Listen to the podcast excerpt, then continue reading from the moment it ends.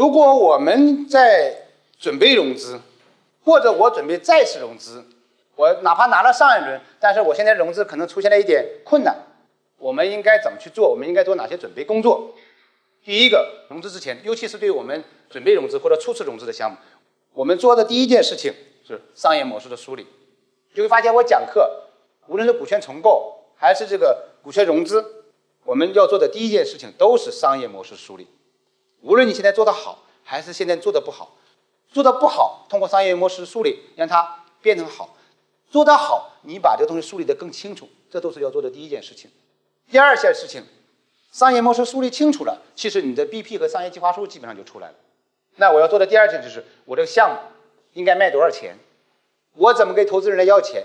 就是要对我这个项目做一个估值的判断。我的估值是三千万还是五千万？三个亿还是五个亿？那这是我们要做的第二个事情。第三个事情就是我们要做个商业计划书。商业计划书做完了，在投资人真正去进交你之前，你要做一些准备。我们说这个叫什么？有句话叫“丑媳妇难免见公婆”嘛。我们在投资人面前已经是展现出是我们最美的那一面，一定是这样的。如果说把我最不好的一面给到投资人的话，谁还会投你啊？商业计划书是告诉投资人，你看我有多漂亮，其实是经过化过妆的，对吧？投资人说不行，你去洗个澡我看看，然后我看洗澡之后的话，不化妆的话是什么样子？啊，就是尽调嘛。那你说我要保持跟我化妆的时候还比较一致的状态，那你怎么办？对吧？我的化妆品比较特殊，怎么洗也洗不掉，其实就是做尽职调查的准备。这个就是我们融资前的一个基本的一个过程，树立自己商业模式。无论是从项目的发展，还是说这个发展规划来说，其实都是很有价值。估值判断呢，我们后面会具体讲到，就是一个价格嘛。因为我们融资其实就是卖自己嘛，你卖的只是股权而已嘛。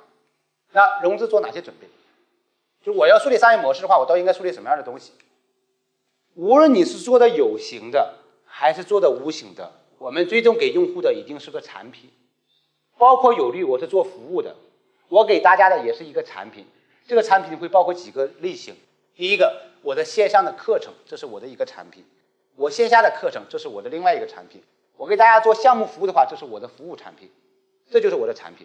那我的产品跟别人的产品有什么不一样的地方呢？你们其实是会有一定的感受。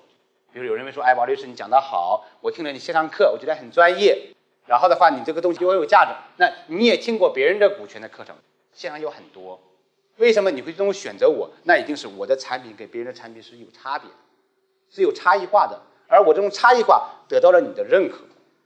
线下也有很多的股权的课程，甚至让我这个小伙伴去参加过这些线下的有一些人做的股权课程，他们会来跟我讲一讲。但是我从来没有听过别人的股权课，从我开始做到今天为止，我没有听过一个人的股权课，无论是同行还是那些商业咨询师。这次我去拉卡拉讲课之前，我跟孙涛两师兄去聊，他说：“英军，你的课跟别人的课有什么区别？”我说：“师兄，不好意思，我从来没有听过别人的课，啊，这是真实的状况。我所讲的所有的东西，完全来源于我的时间，哪怕是我总结出这些东西，也是完全来源于我的时间。我没有拿别人那个课程过来以后改一改，然后变成我自己的东西，这个事情我是没有做过的。都是我做了这些项目之后，哎，我发现其实是有这些东西规律可循的。”啊，我要组一个好的团队，团队应该怎么分布股权？那这几个原则你是要去坚持的，然后在这个原则基础上做一些灵活的调整。那么我们要树立一个企业商业模式，我们要做的第一件事情就是，其实你要想清楚你的产品是什么。关于产品这个问题，我们很多时候会出现一个误区，这个误区就是我自己认为的产品是好的产品，但是用户并不这么认为，这就是我们做产品的时候容易出现的误区。每一个人都会对自己非常非常认可，这是每一个人能够成功的前提。如果你对自己的产品，哪怕你卖羊肉，你卖火腿，你做烧腊，如果你对这个自己的东西没有一点点信心，也许它对你来说不是完美的，你是不会去做这个事情的。或者说，即使不是最高品质的，但是对于我那个用户群体来说，足以可以满足他的用户需求。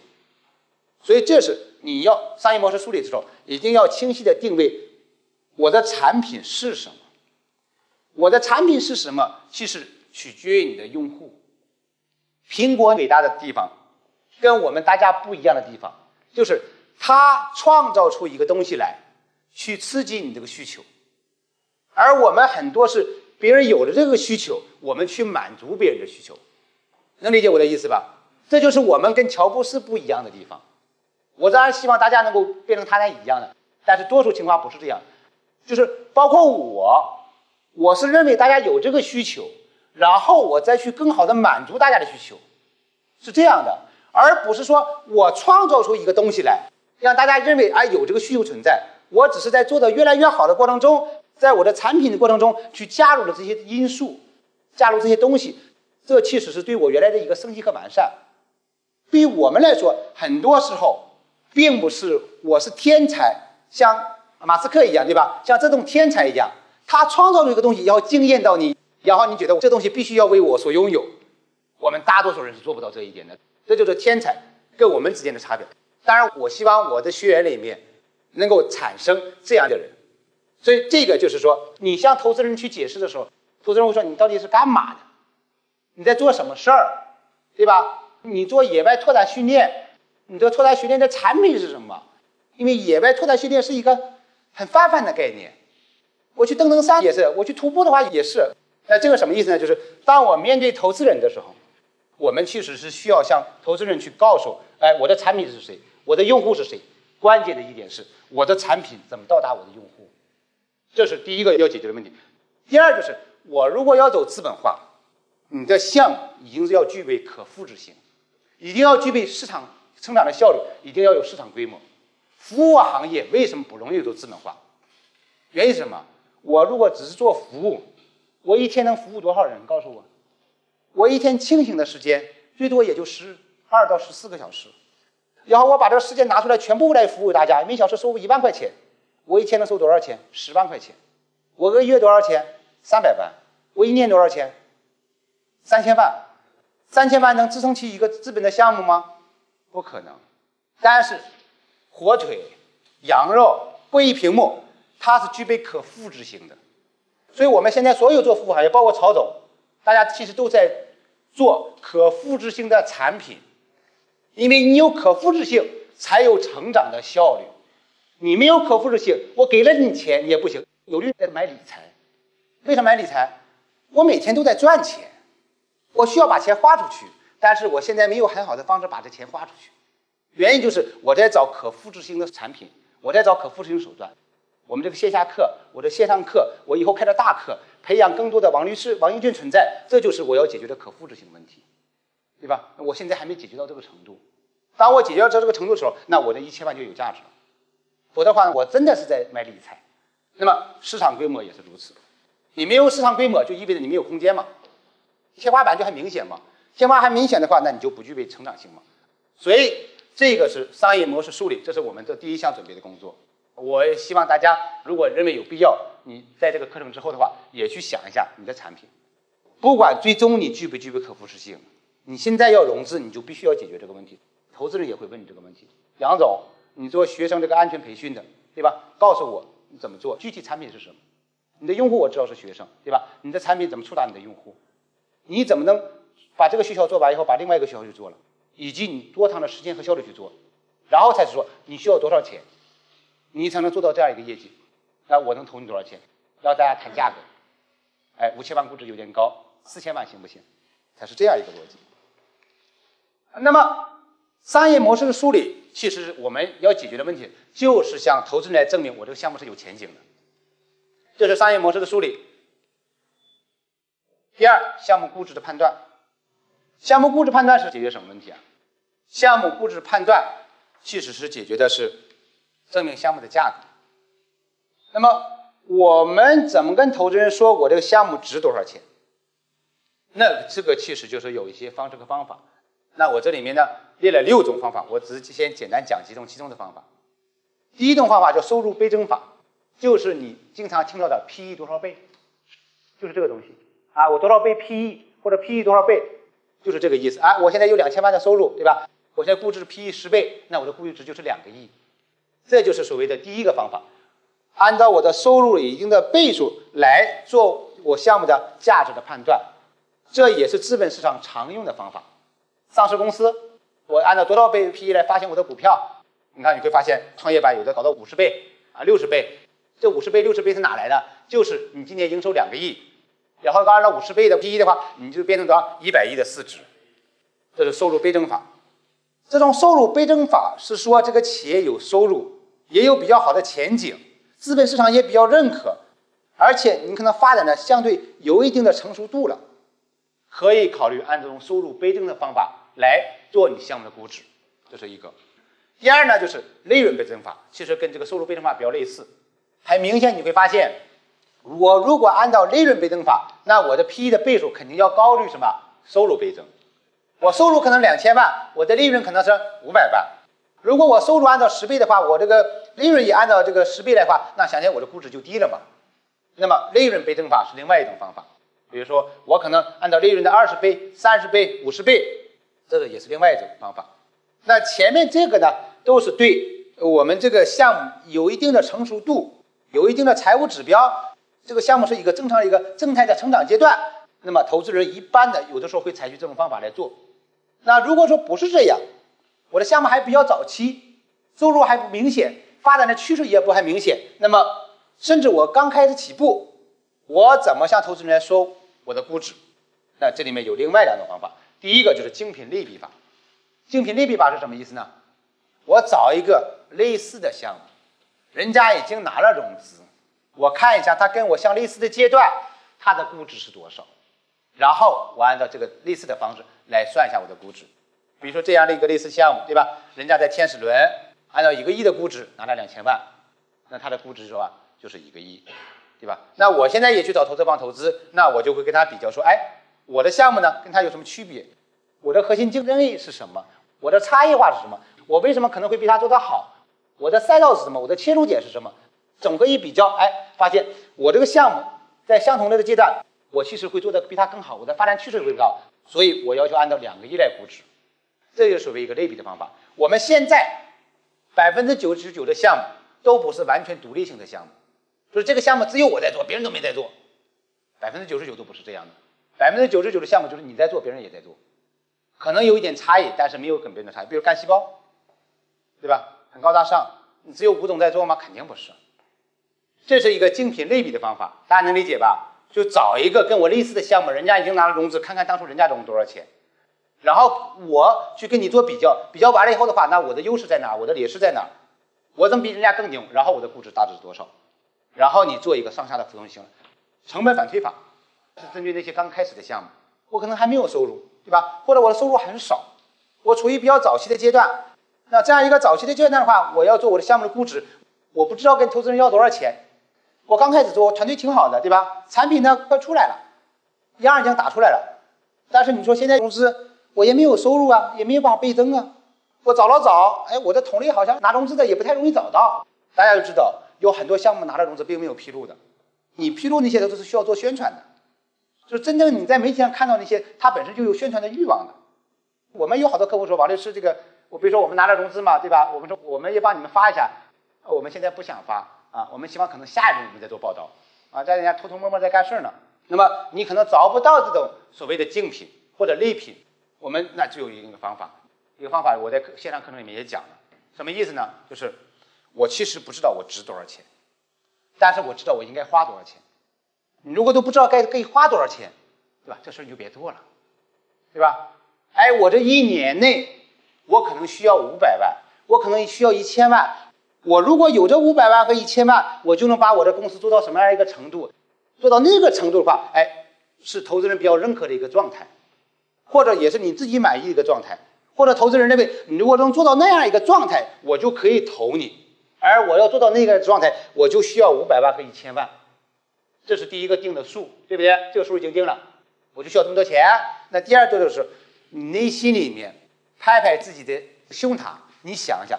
如果有人要给我五百万，或者有人给我一千万，我能够接受的出让的股权比例是多少？你说王律师，其实我没想好。你想，一定会有这种感受的，一定会觉得，因为你的直观的感受是，我没有一个准确的数字来判断，说我到底应该值五千万还是一个亿。但是如果人家有人说我给你五百万，你愿意出让多少股权？你一定是会有一定的想法的。如果这个比例你也确定了，那。你把它除一下就出来了，王律师，你要投我五百万，我就愿意给你百分之十，那你的估值就是多少？可以理解为是五千万。所以这是一个成本反推法，这是完全是我实践总结出来的啊。投入倍增法就不讲啊，头脑发热法就是我这些方法都不适用我，对吧？你就拍脑袋吧，想多少就多少呗。现在的项目基本上用不到这个了，就现在的项目，你如果没有用户，没有产品，没有一点数据，投资人投的可能性已经很小了。它不像前两年了，前两年就是 PPT 的时代嘛，我拿个 PPT 的话，可能就拿到钱嘛。好，这是第二，那第三个，商业计划书制定。前面这个是什么呢？前面是说我用这个项目估值，其实在解决我的价格的问题，就是我到底应该要多少钱，我应该卖多少钱。商业计划书解决的什么问题？商业计划书解决的是我这个项目可行性的问题。那么一般的来说，商业计划书里面会包括这些东西：市场需求啊、产品刚需啊、用户群体呀、市场潜力呀、团队组成啊、竞争对手啊、核心竞争力呀、项目现状啊、发展的规划呀、财务的规划呀、估值啊、融资的金额呀，就类似这种东西。这就是来证明什么呀？项目是可行的。你如果对这个项目有一个规划，这些东西是不是都是你需要考虑的？你看市场需求，对吧？产品是刚需的，你用户群体是谁？我市场潜力是什么？我的团队怎么样？你最终做事儿还是要靠人吗？尤其在中国更是如此啊！为什么？模仿力太强啊！而且资本的话，市场上钱也很多呀。所以为什么我们说，即使你不需要钱，你如果想做大，你也可能需要拿钱。因为你不拿钱，别人会拿钱。OK，商业计划书是证明项目可行性。那么最后一个，尽职调查的准备。尽职调查是证明什么问题？证明项目是靠谱。我们说了，我们是需要卸妆以后来面对投资人的，对吧？那投资人需要看哪些东西呢？一般来说看这些东西：团队、股权、产品、用户、资产、财税、合同。劳资、资质、合规等等等等，这些都是投资人派他的律师、派他的这个投资经理、派他的会计来到你这个企业了解的，就了解这些东西。那么了解这东西的目的是什么呢？证明你这个项目是靠谱的。我看了你的商业计划书，听了你商业模式的描述，那只是你单面的一方之词啊。老王卖瓜嘛，自卖自夸嘛，这是很正常的。对吧？但是投资人一个专业投资人，并不会简单因为你的描述就一定相信你说的是真实的，哪怕你所说的是真实的，他同时还是要进行所谓的尽调。那么我在面对投资人尽调的时候，我们应该怎么办？前面说了，我们要做一些准备。怎么来做准备？做准备不等于造假，做准备是说。我把我能展示的，我应该展示的，我都要展示给投资人，甚至有一些不好的，我也可以展示给投资人。比如说我这个员工没有足额缴纳社保啊，有的员工没签劳动合同啊，没有缴公积金呐，对吧？工资的话也没有完全按照这个个税来缴纳呀，就类似这种情况，你都是可以披露给投资人的，因为这对投资人来说不是最核心的问题。为什么这些问题存在呢？因为你没钱，有钱的话你就会全部解决掉。因为这些问题没钱，所以才怎么样？你才需要投资人的钱帮你解决其中的一部分问题。这是第一个。那第二就是，有些东西我们是没有办法向投资人披露的。那么这些东西我们该怎么办？那我们就需要做隐藏。首先说，我们说我们不作假，但是呢，有一些东西我们可能没有办法向投资人披露，这个里面。不是道德不道德的问题，就类似于我卖一个产品，我肯定会展示我们好那一面，我们不会把这产品不好的一面也同时给你，哪怕说不好的一面对他没有影响，对我们的用户来说也会产生不买的心理，对不对？对吧？因为没有东西是完美的。比如说我们前面讲股权分配这个问题，对吧？就是我实际的股权分配跟我工商的比例不一样，跟我展示给投资人的也不一样。那就是说，那么可能那一部分我就可能做个所谓的隐藏，所以这个是我们在竞调过程中，我们怎么来应对投资人的竞调，无论是和团队、股权、产品、用户、资产、财税、合同、劳资啊，资质合规都是如此。那资质合规我就说一下啊，我们有很多项目呢，其实是需要一定的资质的，比如说这个吴总的他们干细胞项目，在国内来说，现在你要作为产品卖，产品卖的话，其实你是需要医疗资质的。但是呢，他可能现在没有。而且我们在中国做创业，有一些情况下是在打擦边球，那你这个资质合规有的时候就没有办法做到保障，所以这个是是一个很大的问题。那另外，我想提示大家就是说，我们尽可能还要做一些合法的事。如果我们做的事情大家打长边球，你的法律的界限要把握好。别人违法成功了，不等于你也能违法成功，对吧？那么这是融资的准备。